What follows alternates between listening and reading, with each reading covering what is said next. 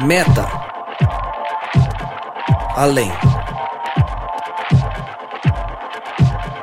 Noia, mente, metanoia.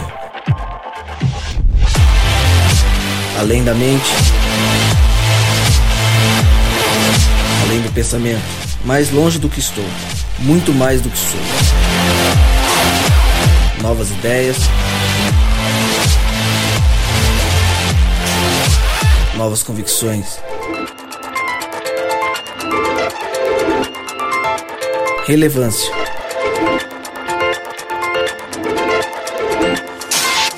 Plenitude. A busca pelo ideal.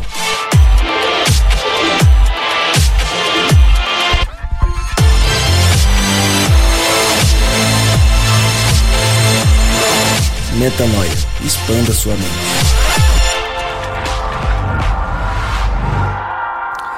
Já era quase meio-dia e trevas cobriram toda a terra até as três horas da tarde. O sol deixara de brilhar e o véu do santuário rasgou-se ao meio. Jesus bradou em alta voz: Pai, nas tuas mãos entrego o meu espírito. Tendo dito isso, expirou. No primeiro dia da semana, de manhã bem cedo, as mulheres tomaram as especiarias aromáticas que haviam preparado e foram ao sepulcro. Encontraram removida a pedra. Mas, quando entraram, não encontraram o corpo do Senhor Jesus. Enquanto falavam sobre isso, o próprio Jesus apresentou-se a eles e lhes disse: Paz seja com vocês. Eles ficaram assustados e com medo, pensando que estavam vendo um espírito. Ele lhes disse: Por que vocês estão perturbados? E por que se levantam dúvidas em seus corações? Vejam as minhas mãos e os meus pés. Sou eu mesmo. Toquem-me e vejam: um espírito não tem carne nem ossos, como vocês estão vendo que eu tenho. Esse é o Metanoia 28 e com esses textos de Lucas falando sobre a morte e ressurreição de Cristo, a gente começa para falar sobre a Páscoa. Exatamente, hoje o tema é a Páscoa e mais uma vez você está convidado a expandir a sua mente. Meu nome é Lucas Vilches e como eu sempre digo, estamos juntos nessa caminhada. Toda segunda, às 8 da noite, um novo episódio é lançado. SoundCloud, iTunes, enfim, qualquer aplicativo de podcast do seu celular, você encontra a gente. Há algumas semanas a gente tem dito sobre o nosso e-mail para você entrar em contato conosco, podcastmetanoia.gmail.com e agora temos mais uma novidade. Agora temos uma página onde todo o nosso conteúdo e um pouco mais do que a gente faz por aqui vai estar disponível. portalmetanoia.com. Então acesse lá, portalmetanoia.com todos os podcasts e conteúdos exclusivos nessa página para você. Acesse e divulgue também esse conteúdo. Vamos ao que interessa, aos nossos convidados, mesa aposta, eles conosco. Fabiano Mendes, mais uma vez, muito bem-vindo, obrigado por estar mais uma vez conosco. Obrigado pelo convite, é muito bom estar junto com vocês aqui. O pessoal que acompanha o Metanoia, tenho certeza a repercussão tem sido muito boa, muita gente que tem esperado a cada segunda-feira quando sai um novo episódio. Obrigado pela audiência de vocês, por acompanhar o que a gente faz aqui. Legal. Irã Jacobini, seja muito bem-vindo. Um prazer ter você à mesa conosco. Uma alegria poder compartilhar o pão contigo e sabemos que você vai trazer muita metanoia pra gente. Seja bem-vindo. Ok, obrigado a todos aí, obrigado pela oportunidade de estar aqui com vocês. Vamos estudar um pouco sobre a Páscoa hoje, né? Vambora. E aí eu já queria começar então, já que vamos estudar, vamos estudar mesmo, vamos profundamente falar sobre a Páscoa. E eu queria começar perguntando para vocês, por que que essa celebração ela se chama Páscoa? Muita gente comemora, celebra e às vezes não sabe o porquê, não sabe o significado real, não sabe a origem, enfim, simplesmente para num domingo ali e comemora essa data. E eu queria que a gente começasse perguntando, é, respondendo essa pergunta do porquê que chama-se Páscoa. É boa parte, ou a principal parte da estrutura religiosa do cristianismo, ela vem é, do judaísmo. Por isso a gente costuma falar sobre uma religião judaico-cristã. E é a primeira Páscoa celebrada, ela antecede a morte e a ressurreição de Jesus Cristo. É, ela, ela remete ao período do Antigo Testamento em que os judeus o povo de Israel ainda havia passado por um longo período de escravidão e Moisés, como um libertador escolhido por Deus, vai conduzir o povo é para sair, fazer a passagem da, da escravidão para a liberdade e numa série de atos poderosos de Deus, é, Israel vai ter a sua libertação do cativeiro ou do jugo egípcio. E para marcar o, o, último dos grandes atos de Deus, que foi a décima praga, é, antes da saída do Egito, Deus estabelece ali uma série de ritos que lembrariam a, a Ele como o grande libertador de fato. A primeira Páscoa ela é celebrada ali então. Irã? É isso aí. Não tem muito o que falar não. O, a Páscoa ela tem essa conotação mesmo no Antigo Testamento com relação ao povo hebreu. É essa passagem da condição de escravos para libertos. A, pró a própria, o próprio nome da festividade, né, Irã, em hebraico, Pessah, que vai dar origem ao nosso Páscoa, né? Uhum. Ele significa isso, passagem, né? Porque é, é, essa mudança, esse período de transição de um povo escravizado para um povo agora liberto por intermédio de Deus que se lembra do povo. A gente começa entendendo que o principal sentido então é essa libertação, né? Então quando a gente celebra essa Páscoa, a gente está celebrando uma libertação que a gente vai entender mais para frente hoje. É, que quando a, gente, quando a gente daqui a pouquinho falar um pouco sobre Jesus e a Páscoa que foi o texto que você leu agora no início, a gente vai perceber que ali também tem um rito de passagem, né? Da condenação para a morte, ou a escravidão do pecado e da morte, para a libertação e a vida eterna que vem através de Jesus, né? A primeira Páscoa é um símbolo dessa segunda Páscoa, né? Uhum. E, Acho na que verdade, tem mais uma outra isso. Páscoa no futuro ainda, né? Que vai ser interessante falar um pouco sobre isso também. É, na verdade, existem vários é, é, momentos na história do povo hebreu que marcaram a identidade do povo. Chamado de Abraão é um desses momentos. Né? A Páscoa é outro desses momentos. A gente poderia citar mais alguns. Uhum. É, mas de todos esses elementos, a Páscoa, sem dúvida nenhuma, é talvez o, o episódio, o fato da história da nação hebreia que ela é, ela é transferível a todo o verdadeiro Filho de Deus. Né? É, porque ela marca justamente essa mudança de condição. Hoje a gente vive a religião cristã moderna, no nosso tempo, prega muito sobre graça Uhum. E graça a essa mudança de condição. Então, na verdade, essa identidade com, com esse processo da Páscoa ele é muito significativo para a vida cristã quando compreendido de forma profunda. Legal. Acho que a gente podia falar um pouquinho, né, pessoal, sobre como foi essa primeira Páscoa, né? Claro. É, havia, havia alguns símbolos, né? A religião ela é altamente simbólica porque os símbolos ajudam a gente a compreender realidades que são é, abstratas demais e, e, o símbolo ajuda na transmissão desses, desses conceitos, né?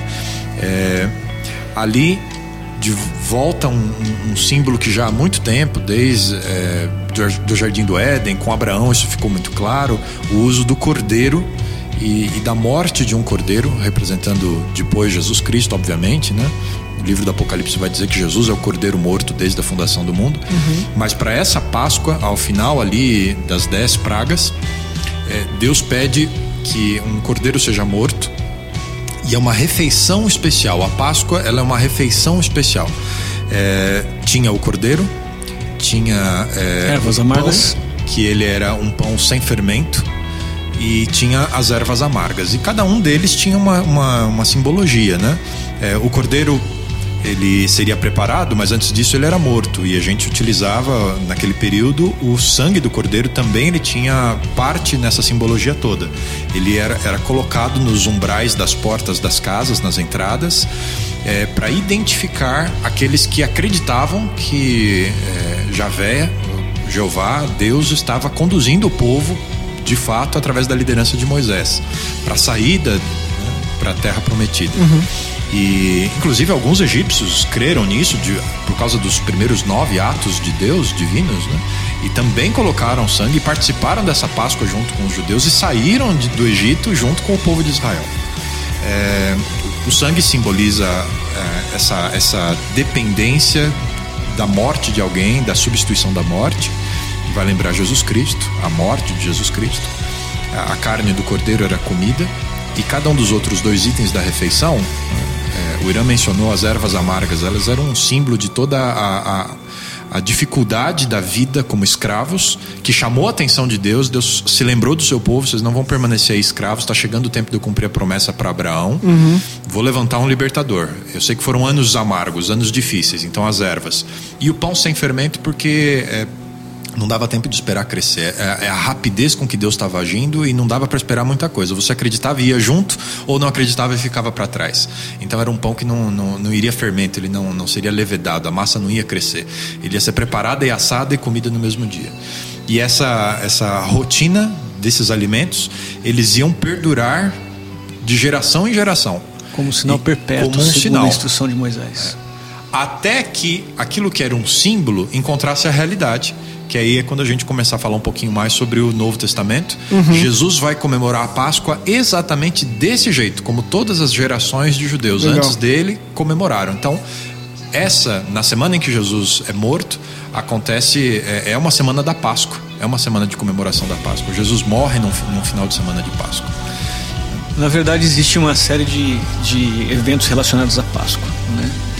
É, se a gente falando dessa primeira Páscoa inicial, é, tem então aí um período é, de alguns dias que antecede a Páscoa, segundo a determinação de Moisés. Era uma semana inteira de comemorações, né? Uma semana posterior de comemoração e assim, o início marcado pelo dia 10 do mês, onde eles deveriam separar um cordeirinho, cevar o cordeirinho em casa, né, para depois então é, matarem o cordeirinho e comemorarem a Páscoa. Essa carne deveria ser assada, preparada com todos os outros esses outros três alimentos aí, que é o pão e as ervas, né? Não devia ser sobrado, ter nenhuma sobra, Nenhuma né? sobra. Se houvesse então, sobra, se a família era pequena, juntavam duas, duas famílias. famílias. Legal. E, e, na sequência ainda, é, eles deveriam permanecer por 10 anos, é, perdão, 10 dias, ainda comemorando é, essa, essa libertação.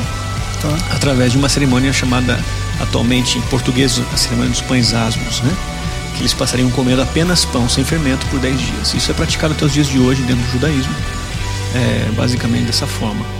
A estrutura da Páscoa ali, Legal. no início da história deles. A, a gente entende então é, essa série de símbolos que vão apontar para algo maior que a gente vai falar daqui a pouco. Então você que está assistindo a gente, calma, a gente já vai falar de Cristo, vamos falar do que a gente é, do que a gente tem feito hoje, do que a gente tem celebrado mais na prática hoje em dia. Mas é legal a gente se basear para a gente ter a noção de onde vem, por que, que tudo isso existe. É, eu acho que a nossa identidade como cristão, Fabiano já falou, ela é, o cristianismo deveria ser compreendido de uma ótica judaica e cristã, né? É, a nossa identidade como cristão está muito relacionada a essa ideia da Páscoa. A ideia da a Páscoa aqui no Êxodo está marcada em dois capítulos, dá para todo mundo ler, capítulo 12 e 13. Tem um resuminho bem legal ali sobre a Páscoa. Mas no capítulo 13, é, a instrução de Moisés é que tem que existir um processo de consagração em uma consagração que uma consagração que deveria é, todos os primogênitos é, receberem essa consagração. É uma separação. É, é o povo se separando para Deus. É esse o contexto. É, não é simplesmente a crença de que existe um libertador, não é simplesmente a bênção que eu recebo de um libertador, uhum. mas é uma, é uma resposta o que a muda todo esse na minha processo vida diante dessa realidade. Diante né? dessa realidade é quando eu me consagro, eu me separo. Né? Ali todos deveriam se consagrar e se separar. E sabe o que é, é incrível assim? Eu já estou chutando lá para frente o assunto, não, não sei. Qualquer coisa a gente vai indo, Mas depois a gente lá. volta se precisar. Vamos embora. O que eu acho incrível é que no próprio capítulo 13 existe uma referência assim que é essa consagração, né, que os primogênitos ou as pessoas deveriam é, fazer em suas vidas através desse processo da Páscoa, deveria ser um sinal perpétuo. Então é mudança de vida numa perspectiva de permanecer nessa nova condição. Isso tem tudo a ver com essa ideia de passagem. Eu estava sendo escravo e agora eu sou, sou livre, deveria permanecer livre. Não vem ao caso agora, mas o povo hebreu, por ignorar a Deus, né? a gente conhece a história dele no futuro, eles perdem essa condição de liberdade. Mas enfim, é, essa, essa decisão por, por consagração, Moisés fala que isso deveria ser um sinal na mão e um símbolo na testa para que nunca se esquecessem disso. É, é, ele é, é, muito importante isso, né? Como é que nós cristãos nos relacionamos com essas cerimônias que, que vêm de uma tradição tão antiga, bíblica, mas tão antiga? É, Jesus ele vai dar um, um novo simbolismo à, à, à Páscoa e muda um pouquinho a forma como os judeus vinham observando a Páscoa e como os cristãos deveriam observar a Páscoa, né? Essa é quem de repente está aí acompanhando a nossa discussão, tá, mas se tudo isso está ligado a uma tradição judaica, nós como cristãos celebramos a Páscoa. Eu já vi discussões, né, é, padres e pastores. É, cada um tem a sua opinião, um diz que sim, outro diz que não. De fato, o que deveríamos é, ver? Acho que o melhor caminho é a gente ir até o texto bíblico e perceber ah, como Jesus utiliza esse simbolismo que foi idealizado pelo próprio Deus e a, as modificações que ele faz, por que ele faz essas modificações. Uhum. É, quando a gente vai para o Evangelho de Mateus, capítulo 26, é, é o capítulo em que inicia a paixão de Cristo. É, ele vai estar reunido com os discípulos para celebrar a Páscoa e depois da celebração da Páscoa, a ceia de Páscoa é um, é um jantar, é, é, que eles vão ter aquele momento de retiro em que ele vai para o Monte das Oliveiras, onde ele vai ser preso, traído por Judas e daí segue é, sua condenação é, e a execução no dia seguinte, é, uma sexta-feira. Quando a gente lê no texto, a gente vê essa, essa preocupação em relação à Páscoa. O verso 19 de Mateus 26, os discípulos fizeram como Jesus lhes ordenara e prepararam a Páscoa. E chegada a tarde, o horário do jantar, assentou-se à mesa com os doze. E comendo eles, é, Jesus antecipa aí a questão da traição de Judas e ele vai terminar o relato da Páscoa falando sobre dois elementos da cerimônia do jantar que eles vão ficar agora marcados na história da igreja cristã. Verso 26. E quando comiam, Jesus tomou o pão, que era, lembra o pão ázimo, né? O pão sem fermento, tá. que tinha um simbolismo na primeira Páscoa. Jesus toma o pão, abençoa-o, o parte, dá aos discípulos e diz: Tomai, comei, isto é o meu corpo. E tomando o cálice, dando graças, deu-lhe dizendo: Bebei dele todos, porque isto é o meu sangue, o sangue do Novo Testamento, que é derramado por muitos para a remissão dos pecados. E digo-vos que dessa hora em diante não beberei deste fruto da vida até aquele dia em que beba novo com vocês no reino de meu Pai. Cantaram um hino e saíram para o Monte das Oliveiras. Jesus pega os elementos da primeira Páscoa e ele modifica um pouco. Antes nós tínhamos o cordeiro e o sangue do cordeiro, Aí nós tínhamos é, os pães, as ervas, e aqui Jesus usa outros dois elementos da ceia: o pão e o suco da uva. É, lembrando, o fermento tem uma questão especial, né? ele é um simbolismo do pecado, porque ele cresce, contamina. Então, o pão não tinha desde a primeira Páscoa, nessa segunda também não, era o mesmo pão de Páscoa, e Jesus acrescenta agora o suco da uva provavelmente não era o vinho fermentado por causa da mesma razão simbólica, e ele coloca os dois elementos com um novo simbolismo. Esse aqui é o meu corpo é o símbolo do meu corpo e esse aqui é o símbolo do meu sangue. Já se colocando no papel de cordeiro. Ele é o cordeiro. Ele é o cordeiro. E na verdade você está tocando um assunto curioso, porque. Curioso não, interessante, porque ele diz assim: quando vocês fizerem isso ou comemorarem essa Páscoa, lembrem de mim. Lembrem de mim. Então, e... ele está amarrando as duas coisas. Ele está dizendo que ele é o verdadeiro cordeiro da Páscoa. Tudo aquilo ali que durante séculos eles observaram, de geração em geração, Jesus está falando, vocês estão tendo um momento histórico de ver o símbolo alcançando a realidade. Eu sou a realidade. isso é eu sou o cordeiro. Isso é importante porque o cordeiro da Páscoa, na verdade, sempre o sacrifício de cordeiro na tradição judaica lembra a ideia de um Messias, de um libertador que viria. Uhum. E no Êxodo especificamente tem uma coisa curiosa porque é o libertador estava ali com eles, era Moisés, quem efetivou todo o processo de libertação é, a figura visível era Moisés, né? E Cristo envia então um cerimonial onde têm que matar um cordeiro, lembrando o povo de que Moisés não era o verdadeiro libertador, viria um libertador ele, é, futuro. Ele também é só um símbolo. Só um símbolo. Porque se fosse Moisés ele, teria é se consumado um ali, né? Porque ele já seria o cordeiro que, que ele é. estaria apontando, né? É, e nesse sentido, tanto a Páscoa judaia quanto a Páscoa, Páscoa cristã continua sendo centralizada em Jesus Cristo. Legal. É, eu, antes da gente dar um passo a mais, você falou da, é, você trouxe duas Páscoas, né? A gente, conversa, a gente conversou antes de começar a gravar que a gente ia trazer à tona é, dois pontos mais é, teóricos, talvez, do que também está na Páscoa envolvida. E a gente falou de comentar aqui sobre a diferença entre a Páscoa judaica, cristã, e a Páscoa católica. Porque hoje é, há diferenças entre o que se baseia e o que se celebra. Eu queria que a gente falasse porque é interessante, porque a gente não sabe quem está ouvindo a gente nesse momento. Vai ter gente que compartilha da mesma fé que a gente, mas vai ter uma série de pessoas que talvez não entendam muito porque onde elas vivem com as pessoas com quem ela convive, a Páscoa ela é tida de uma forma diferente. E é legal as pessoas saberem que há essa diferença. Qual é essa diferença? É, basicamente, a gente não pode nunca é, deixar de considerar o fato de que todos, toda religião cristã, não cristã, ela é, o, o, resultado dela hoje é fruto de um desenvolvimento histórico, né, onde é, a própria história vai moldando os contornos do que a gente encontra hoje como religião. Relacionamento uhum. com outras filosofias, outros movimentos, outras visões de mundo, né? É, nenhum movimento religioso está isento a receber influências externas e que modificam a sua própria é, compreensão é, do que crê. Né? Perfeito. É, isso a gente costuma chamar de sincretismo. Né? A gente pode fazer sincretismo com diversas, diversos elementos, é, religiosos e não religiosos. Uhum. Nem mesmo o judaísmo ficou isento disso.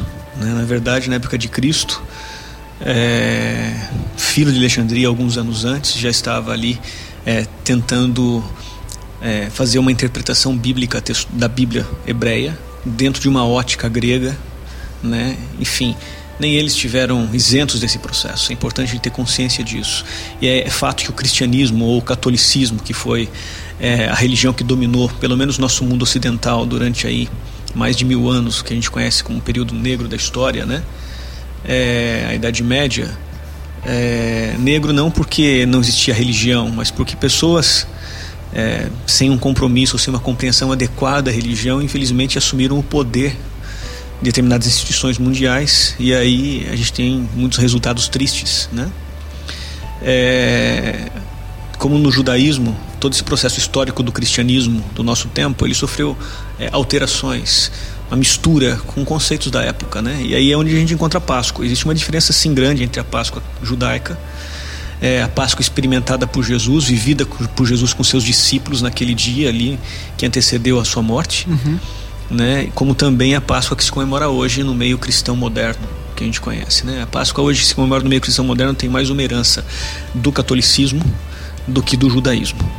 As diferenças são simples. Uma é, enquanto o judaísmo tem a Páscoa relacionada ao seu processo de libertação no Egito, a, a Páscoa do, das nações do Antigo Oriente Médio, ela, ela se deriva de um processo ou interpretação da mecânica celeste.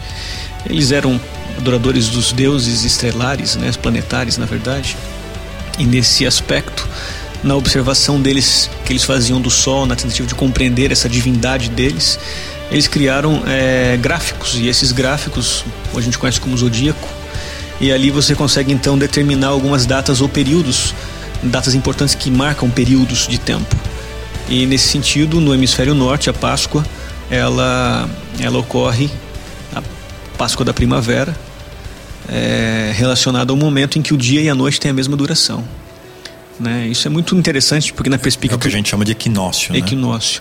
Na perspectiva do cristianismo, isso também tem todo um, um aparente simbolismo, né? Porque a partir desse dia é, da primavera é, os dias começam a ser maiores do que a noite, do que as noites. E assim. A então, luz vence as trevas. A luz vence as trevas. Então dá para é, desenvolver muita. filosofar muito em cima disso uhum. ainda. É. Né?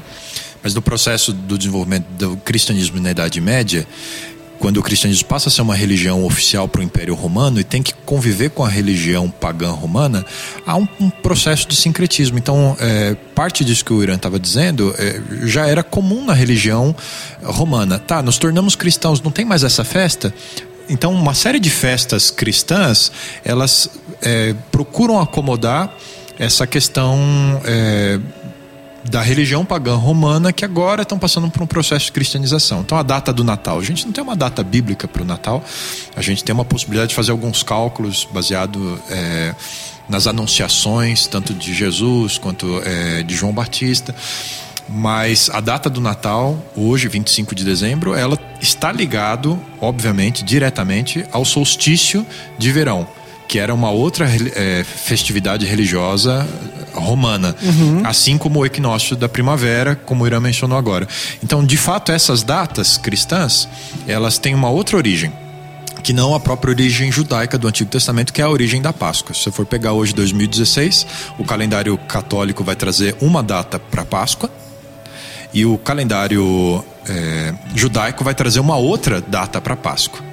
E você ainda pega, se não me engano, a igreja ortodoxa tem uma terceira data é, que é diferente dessas duas. E então você desenvolveu tradições a respeito da, da, da Páscoa dentro do cristianismo, certo. que elas são diferentes da herança judaica. É, enquanto a Páscoa judaica se comemora no 14 dia do primeiro mês deles, religioso Adib, né? A Páscoa católica se comemora então na data do equinócio da primavera no hemisfério norte. Agora um Às detalhe. vezes essas datas coincidem, às vezes não coincidem. E por que que a gente hoje, é, por exemplo, é, se é que tem uma explicação isso, que hoje é, na, no nosso calendário é, são calculados os 40 dias é, que seriam, enfim. Quaresma. Exatamente. Quaresma. É, que antecedem a Páscoa. O, o que isso é, influencia, o que isso tem a ver no nosso calendário hoje? Porque é assim que se calcula no calendário hoje. Por que, que isso acontece? É, é uma tradição também, Tá. mas em parte aquilo que o Irã havia mencionado, aliado à Páscoa judaica, você tinha esse período de consagração. A quaresma não é nada mais, nada menos do que isso. É um período de consagração. Tá. É, é- é- é um- é uma boa prática, não é uma prática ruim de você, em determinado período do ano, você passar por um- uma reflexão, hábitos devocionais. É uma boa prática, mas ela não tem uma base bíblica, Bíblica. ou uma, uma é, normatização, né? Olha, é lei, Deus espera que você faça isso nesses dias apenas. Não, é, isso a gente não encontra no texto bíblico. Perfeito. E mediante tudo isso que a gente vê, essa diferença de, de culturas e desse sincretismo todo, o que, que nós comemoramos? Nós aqui é, somos, pertencemos à, é, à religião adventista, é, lembrando que Somos cristãos. cristãos, exatamente, somos cristãos. É, e lembrando que não há, enfim, nada a mais ou a menos por isso, é simplesmente é, estamos aqui e somos de uma mesma comunidade, dividimos uma mesma fé. O que, que nós comemoramos como cristãos adventistas hoje? É, não apenas os adventistas, mas diversas outras denominações protestantes. é, no Brasil, elas são conhecidas mais por evangélicas. Elas observam a Páscoa e não é uma observação da Páscoa em si, da cerimônia, é, junto com a data que os católicos ou os judeus celebram. Mas a gente olha para o texto bíblico e quando vê esses- esse- essa nova simbologia que Jesus estabelece a partir da Páscoa, que é a Santa Ceia, então nós celebramos, porque Jesus deixa isso como uma, uma orientação, né? Cada vez que vocês fizerem isso, façam em meu nome. É, e a gente olha para os primeiros cristãos, eles celebravam a, a- a Páscoa através da Santa Ceia várias vezes ao ano. Várias vezes ao ano. É, então, toda vez que uma igreja evangélica se reúne para celebrar a ceia do Senhor, ela ali de fato está celebrando a nova Páscoa. Perfeito. Eu gosto dessa ideia de que você acabou de falar, melhor reproduzir as palavras de Jesus cada vez que vocês é, celebrarem, lembrem de mim. né? Na verdade, o que eles estavam fazendo naquela noite, é, que antecedeu a Páscoa, é, foi uma foi uma quinta-feira, né? Foi um jantar, como qualquer um jantar que a gente vai com os amigos aí comer pizza em algum lugar. É isso que eles foram fazer, a janta. Né? Tinha vários alimentos ali na mesa, não tinha apenas pão e vinho, como muita gente pensa. É que o pão e vinho ele é usado por Jesus como um símbolo, porque é a base da estrutura alimentar do povo ju- judeu naquele tempo, né? E ele então pega esses dois elementos que são a base alimentar e, e aplica um, atribui a eles símbolos relacionados a seu corpo e sua, e sua vida. E aí ele vem com essa declaração que o Fabiano mencionou. Sempre que celebrarem, lembrem-se de mim. Na verdade, assim, hoje como comunidade cristã, a gente celebra a Páscoa em algumas datas específicas no ano, é, de igreja para igreja, é, simplesmente porque é importante a comunidade na qual a congregação junta é, participar desse momento de comunhão, né? Entretanto, a instrução ali do, do, de Jesus Cristo no Novo Testamento não determina a periodicidade, a época, quando. Apenas ele diz quando vocês Fizerem- ceiarem, lembre-se de mim. Na verdade, eu gosto de ver, e aí uma coisa um pouquinho até particular, eu gosto de ver isso como um, um cerimonial diário. Toda vez que você senta para comer, está ali a base da estrutura alimentar, que era o pão e o vinho, na mesa do, do judeu daquele tempo. Ele sentava para comer e os primeiros discípulos, eu imagino que em cada refeição, eles deveriam lembrar do significado disso. Né? E se isso é, não tem um critério, Jesus fez questão de usar a, a base da vida humana, que é a alimentação, né? Basicamente isso. é talvez seja para a gente recordar todo dia que Jesus é o Messias e não só nas datas, cerimônias que a igreja ou a congregação junta faz por uma necessidade da igreja, né? mas é cada indivíduo, cada família deveria comemorar que o Cordeiro veio, morreu, ressuscitou por nós todos os dias. É mais uma das datas de reflexão pra gente, né? Porque é o que você falou, talvez todos os dias devêssemos pensar nisso. Mas tratando da Páscoa, um momento em que talvez muitas famílias se reúnam e há muito tempo não se reuniam, é um momento muito especial e muito oportuno para que possam todos juntos celebrar isso que a gente tem falado, né? Essa entrega, essa consagração que foi o que a gente trouxe agora há pouco, né? São, são dois lados, né? Essa questão pessoal que o Irã está falando e como comunidade, quando a gente para para celebrar isso juntos. E aproveitarmos uma data, tendo sido ela a data bíblica ou não, as pessoas estão um pouco mais sensíveis e você tem a possibilidade de compartilhar a mensagem de Cristo, que ela é uma mensagem é, para todo o tempo, não apenas para um tempo específico. É, mas eu estava me lembrando aqui de um outro texto bíblico que ele ajuda, voltando nessa questão da simbologia da, uhum. da, religião, né? Não, mas não tem um dia que Jesus ressuscitou mesmo e é naquele dia que a gente vai se reunir, né? É, é, e aí a gente deveria celebrar, porque é uma data que muda a história da, da humanidade. Jesus ressuscitou, ele venceu a morte. Ele não devia ter uma data específica para isso, um evento específico para isso. E aí eu gosto de lembrar das palavras de Paulo. Paulo ele, ele vai fazer uma argumentação a respeito do batismo cristão. Esse batismo por imersão, igual o batismo que Jesus passou junto com João Batista, né? Uhum. Dele ser completamente submerso nas águas e voltar das águas. É, Paulo faz a seguinte argumentação, e ela é profundamente teológica. Ele diz assim: é, no batismo, nós somos sepultados com Cristo quando descemos as águas e ressuscitamos com Cristo quando saímos das águas. O batismo, ele é um outro símbolo, além da Santa Ceia, para a morte e ressurreição de Jesus Cristo. Mas aí ele é o meu símbolo. Uhum. Foi quando a, a, aquele que é o Salvador do mundo passa a ser o meu Salvador. É, nesse dia eu estou celebrando a Páscoa, porque essa foi a minha Páscoa. Foi a Páscoa que mudou a minha vida. Eu fiz hoje a passagem através do meu batismo. Eu passei da morte para a vida em Cristo Jesus. Então, é, mais do que é, a data em si, mas a, a, decisão atrás do simbolismo, é o que Jesus deixa para nós como cristãos. Sim. Então o batismo ele se torna um, um, dos grandes símbolos da Páscoa, da morte e ressurreição de Jesus Cristo para o cristianismo. E aí é um, algo importante para a gente falar com quem está ouvindo a gente. Né? A gente costuma olhar, não, isso é só um rito, não deve ter lá tanta importância, né?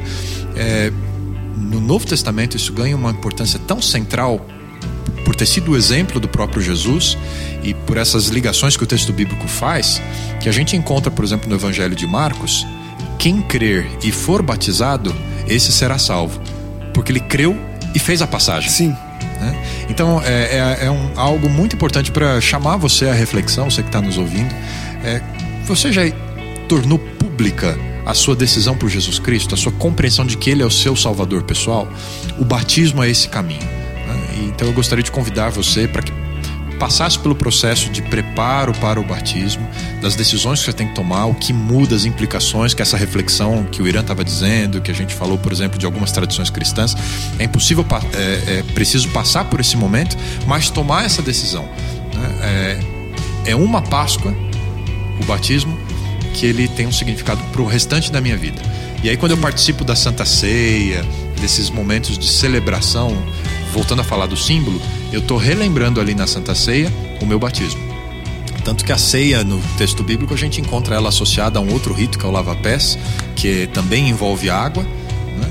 É, a gente encontra aquele momento que Pedro não quer que Jesus lave os pés, Sim. e aí Jesus fala: Olha, se eu não te lavar os pés, você não tem parte comigo. Aí Pedro fala: Então me lava tudo, né? E aí Jesus fala: Não, quem já se banhou só precisa lavar os pés. Você, você já passou pelo batismo, o seu símbolo com água já foi, mas agora nesse momento da ceia, nesse momento tão simbólico, eu preciso lavar apenas os seus pés. Então a gente volta na Santa Ceia a lembrar do batismo e as duas cerimônias elas estão ligadas a essa questão da, da Páscoa. Uhum. É, de forma atemporal, não, não, não, depende de um dia no calendário, mas depende da sua compreensão do seu relacionamento com Deus e como isso se torna realidade através de símbolos, o batismo e a Santa Ceia. O maravilhoso disso tudo, é, ouvindo vocês e aprendendo muito, é que os símbolos todos eles ganham vida e tudo é, que a gente vai vendo na história bíblica passa a fazer um sentido completo, né? Ele ganha vida na minha vida. Exato. É, é, isso é que é muito importante. O símbolo por si só, ele é símbolo. A água do batismo é só água, o pão da Santa Ceia é só pão, é, o, o, o, o, cálice é, é, só um cálice, nada tem poder mágico em si. Se isso tudo não, não é um reflexo ou não tem eco na minha experiência, é, é só um símbolo. Sim. É só você preencher um rito que não tem valor. Ele é morto em si mesmo. Né? Ele só ganha vida quando ele está na minha vida. Isso é muito importante a gente pensar nisso. Eu vejo que essa questão do, do rito, né, com o sim, significado na minha vida, na verdade a, a Bíblia tem uma, uma palavra bem, bem conhecida para isso, chama-se testemunho. É quando eu, eu me prostro de joelhos em oração, não é o fato do, de estar ajoelhado que a oração tem mais ou menos poder, é, o fato de eu participar da Santa Ceia, isso não me torna é, maior ou me, me, menor do que outra pessoa, é, mesmo o processo do batismo ou qualquer ritual religioso. Né? Isso é simplesmente um testemunho de que eu reconheço que tudo na minha vida depende de Jesus Cristo quando na minha vida, nas minhas escolhas, é, na forma como, como eu me relaciono com as pessoas, se eu aprendo a morrer e, e, e reviver todos os dias em Cristo Jesus, eu morro para mim e permito que os valores dele, os princípios dele, é, o mundo dele vive em mim, isso é Páscoa também. Sim. Eu estou fazendo dia a dia uma parte dessa passagem. Né? Isso precisa ser muito real né? mais do que uma coisa só de igreja ou só de cerimônia. Ou, ela precisa fazer ser parte vivido, da exato. minha nova percepção do que é a vida. Paulo encontrou isso. E aí ele disse: Não, não vivo mais eu. Eu morri.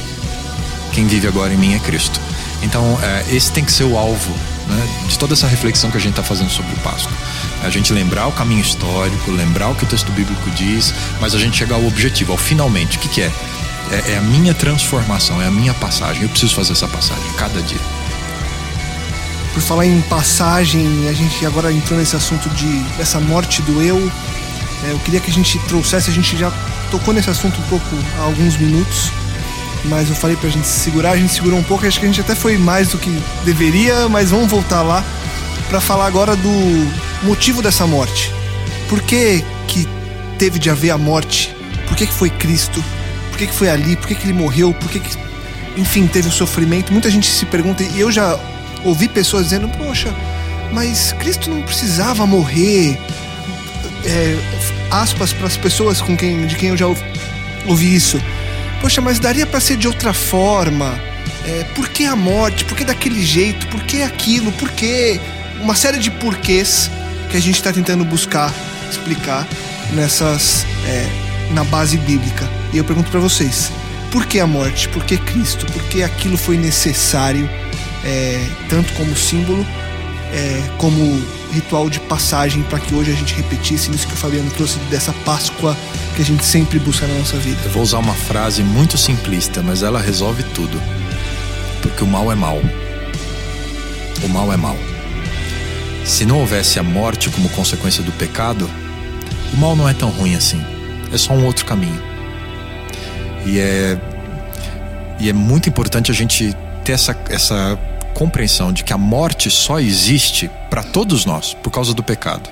E o que Cristo fez, a Páscoa, esse simbolismo todo, está ligado com essa questão de morte e vida. Né? É, a vida é consequência do bem e a morte é consequência do mal. Acho que vem bem claro aqui um texto lá de Romanos 6,23, né, Ira? porque o salário do pecado é a morte e o dom gratuito de Deus é a vida eterna em Cristo Jesus. Eu só tenho vida através de Cristo é, e através da, da, da, morte dele no meu lugar. E aí entra essa parte bonita que está ligado à Páscoa, que é a substituição. Né?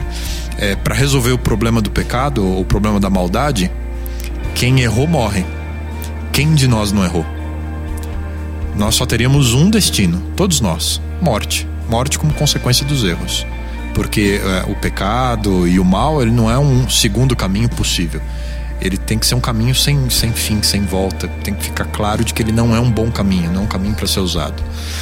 E aí entra a questão da morte como consequência. E Jesus é a solução para isso. Alguém tinha que morrer, alguém tinha que pagar o preço. E eu só posso pagar o meu preço, mas existiu alguém na história do universo que tinha condição de fazer essa substituição, de morrer no lugar do outro e, e levar a morte e deixar para aqueles que mereciam morte vida. Então isso é uma coisa que é exclusiva do cristianismo. Nenhuma outra religião tem isso. Todas as outras religiões você tem um caminho interior, você pode construir esse caminho. O cristianismo exige a substituição. A solução para o nosso problema em relação à morte é uma solução exterior. Ela vem de fora.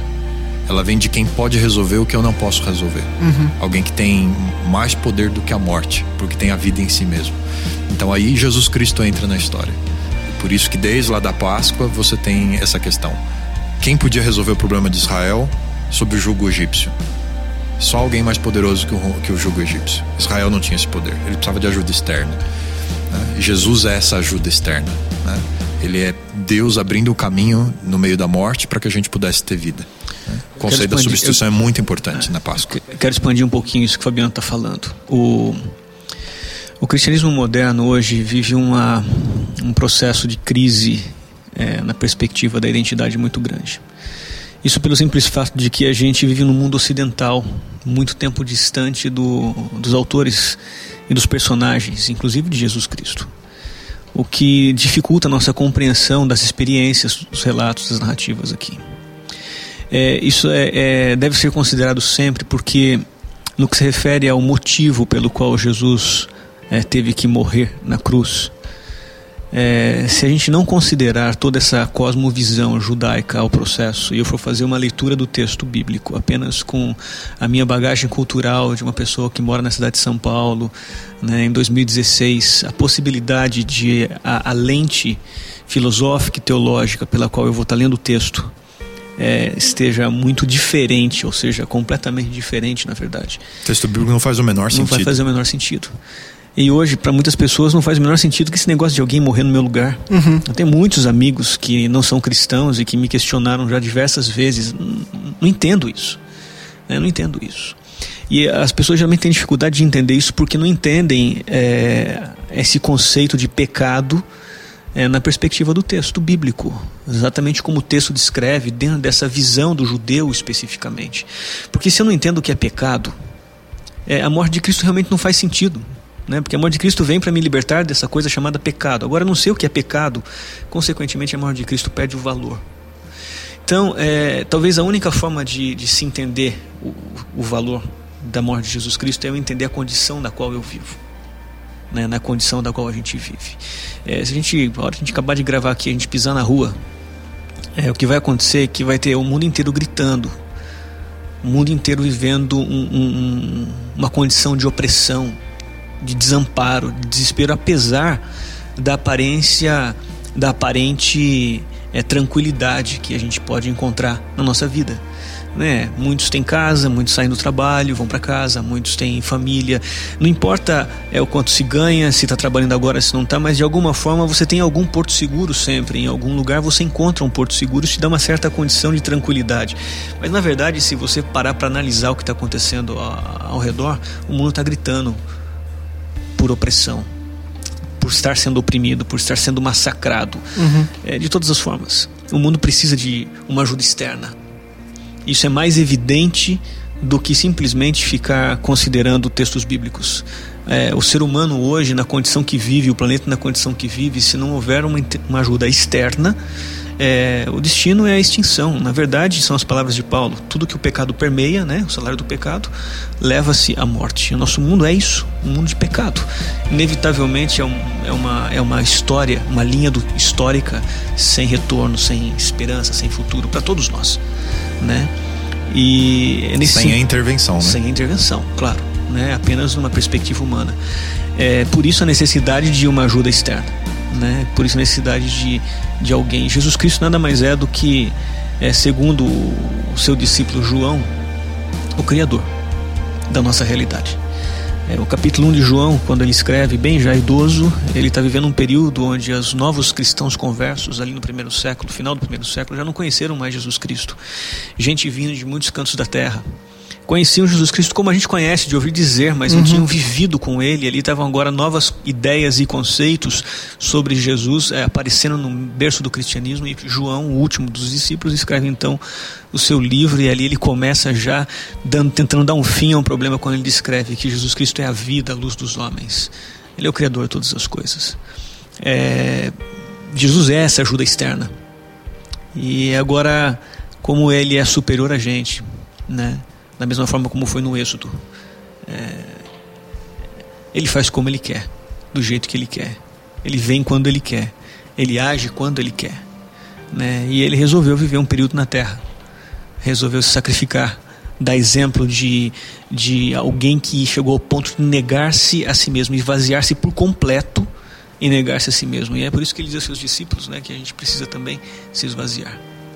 É o exemplo dele que tem que ser o nosso exemplo.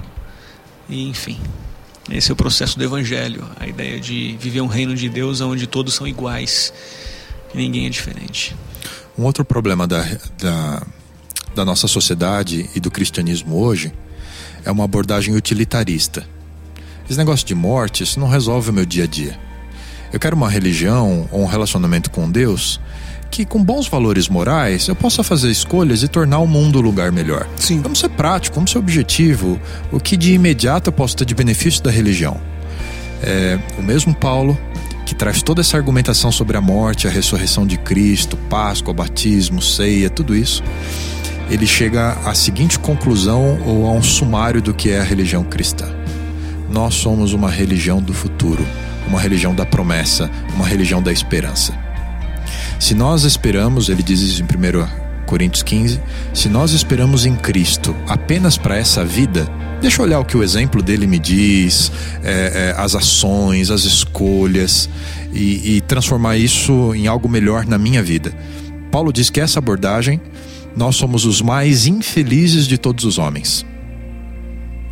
Porque a gente não vai mudar a gente mesmo.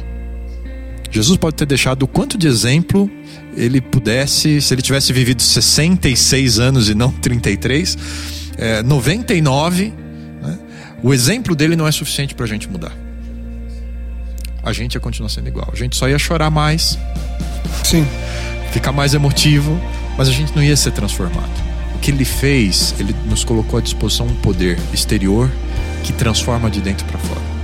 Então, se eu não me relaciono com, com Jesus Cristo, mais do que nessa visão utilitarista e pragmática do dia a dia, de seguir exemplos, mas eu entendo de que o meu futuro está garantido pelo que ele fez no passado e que essa demonstração de amor é tão poderosa que mexe comigo e me faz buscar algo melhor. É, e permito e busco nele forças para isso, é, se eu não permito que isso seja uma realidade, a minha religião é uma religião que não vale tanto a pena assim ser vivida. Né? Ela precisa ser essa religião do futuro e que no, no futuro eu enxergo aquilo que não existe hoje no presente. A isso a gente chama de fé. É, eu gosto muito de João, escritor. Tem cinco livrinhos no Novo Testamento, né? É, e é legal porque ele começa o Evangelho falando sobre essa realidade dessa ajuda externa, que é o Criador, que vem em socorro do seu povo, né? Primeiro capítulo é muito claro em dizer que é a palavra criadora, e claro, ele está servindo ao Gênesis, né? A palavra que, é, quando pronunciada, as coisas apareciam, né? É, essa palavra se tornou carne e viveu entre nós. Né? Ele é o criador na perspectiva de João, só que não é só criador. João escreveu um outro livro, que é o livro do Apocalipse, e ali no livro do Apocalipse ele descreve essa figura de Jesus Cristo como sendo o recriador, o restaurador daquilo que foi quebrado, daquilo que foi é, danificado né, ao longo desse processo é, de escolhas que nós vivemos. Na verdade, esse processo de escolhas é um resultado daquilo que Deus idealizou para todos nós.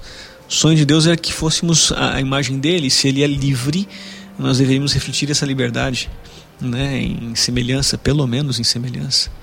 E é claro, quando se faz escolhas, ah, se acerta.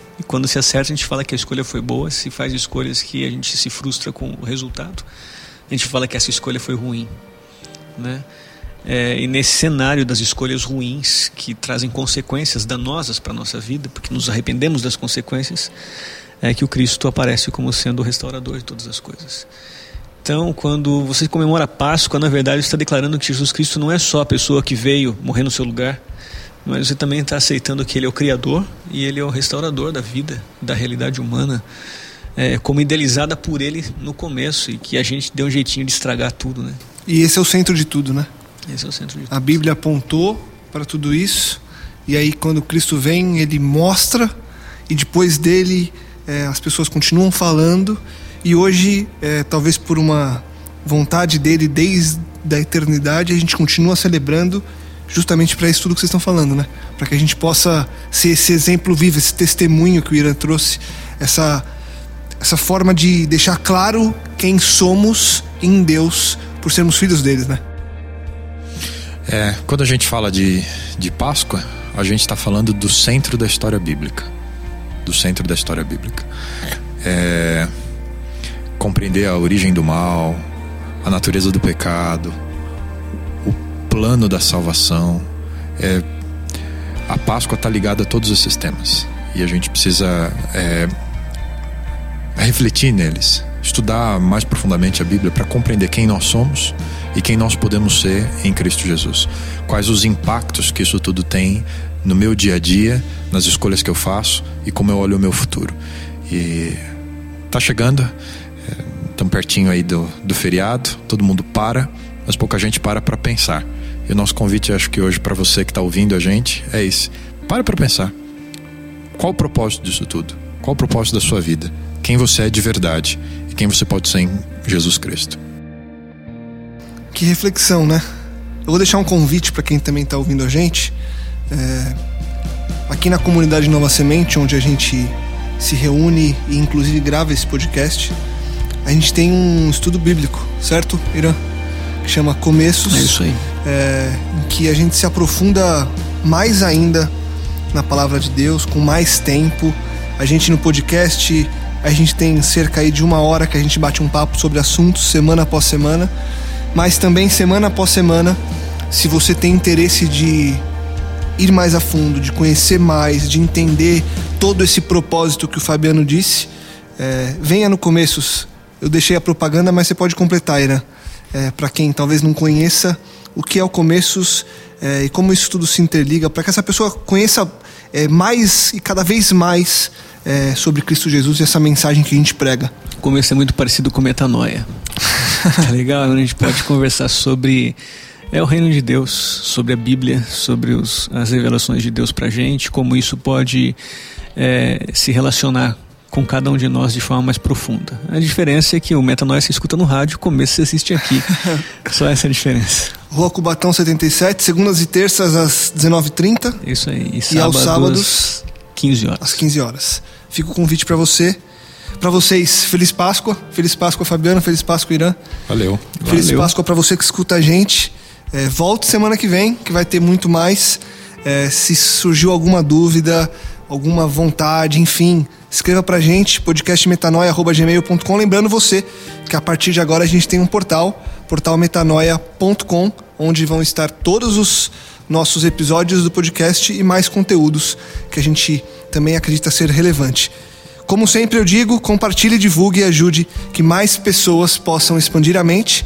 Esse foi mais um podcast Metanoia. Semana que vem tem muito mais Metanoia. Expanda a sua mente.